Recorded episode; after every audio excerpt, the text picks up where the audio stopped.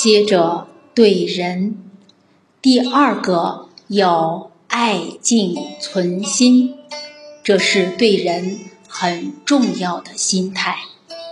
不管你面对什么缘分，那个人找你麻烦，你还念念为他想，精诚所至，金石为开，就化掉了。假如这个人找你麻烦，你跟他对立冲突，那就没完没了了。所以人要有度量，而且学圣贤教育的人，正己而不求于人，不要求人，要求自己，正己。别人不恭敬我，我一定恭敬他。不然我就白学了孔子的教诲。君子与一义，对人要有道义，要仁爱存心。孔子有没有说，对你好的人你才爱他？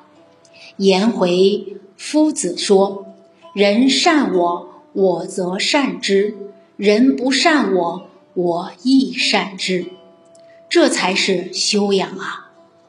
颜子讲“人之无良”，他是举《诗经》的句子，非常美。“人之无良”就是人家不善良，恶意对我，我以为兄；他不善意对我，我把他当兄弟看待，那才能化掉，才能给社会最好的表率。好。学传统文化从哪里学起？今天回去考虑一下，哪一个人是你最讨厌的人？先练功夫，把他的照片放在你的床头，每天睡前起床给他鞠一个躬，慢慢心就转过来了。转过来以后，再去现场练功夫。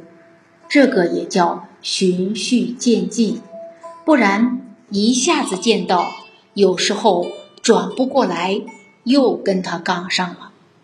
可以先练，这叫真干。先难怎么落实仁爱大道？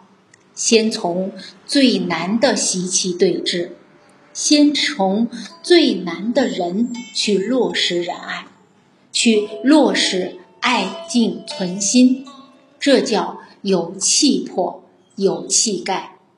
真想成就，真想给社会做表率，真想利益众生，你就能真下功夫。人不肯改习气，还是愿力不强，力中的心不切。因为我们不改，就给人不好的影响。就给孩子负面的带动，你真爱护他，怎么愿意呢？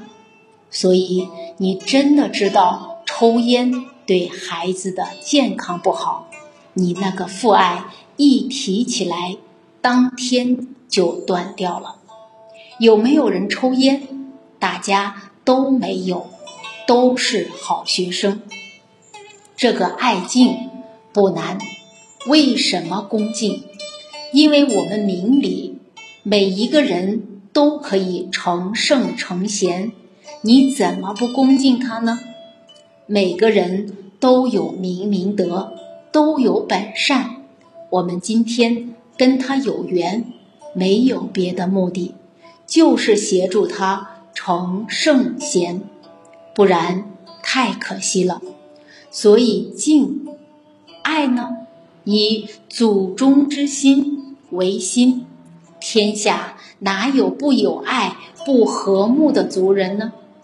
我们都是炎黄子孙，所以每次都放《黄帝颂》，听了都很感动，体会炎帝、黄帝这些圣主他们的心情，你就没有看不顺眼的人了。那这一份爱体现在哪里？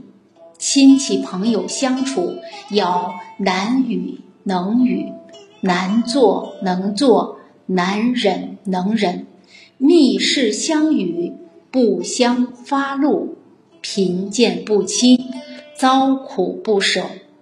亲戚朋友之间表达这份爱抚，难与能与，他急需钱财，要有通财之意去帮助他；难忍能忍，他家里人哪有不摩擦的？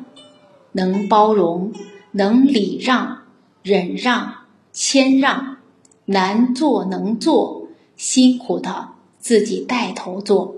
牺牲的自己带头做，难做能做。亲戚朋友之间，他有很多心里话跟你讲，你不能去再讲给别人听。不言家丑，这个也很重要。贫贱不亲，他比较贫穷，地位比较低，一样爱护尊重他。甚至于非常贫穷，但是我们小时候，他对我们有很多的爱护，我们要放在心上。人绝对不要因为自己的钱多、地位高，而被这些名利所污染。这是人生最大的悲哀。人生最大的财富是智慧的提升。是真心不断的保持跟提升，这是带的走的。亲戚朋友遭到苦难，绝对不弃不舍，全心全意帮助他。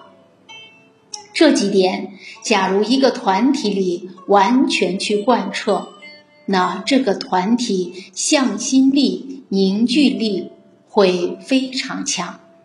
每一个人在这个团体当中非常安心，因为他只要有问题情况出现，所有的人都拉他一把，铁定可以渡过难关。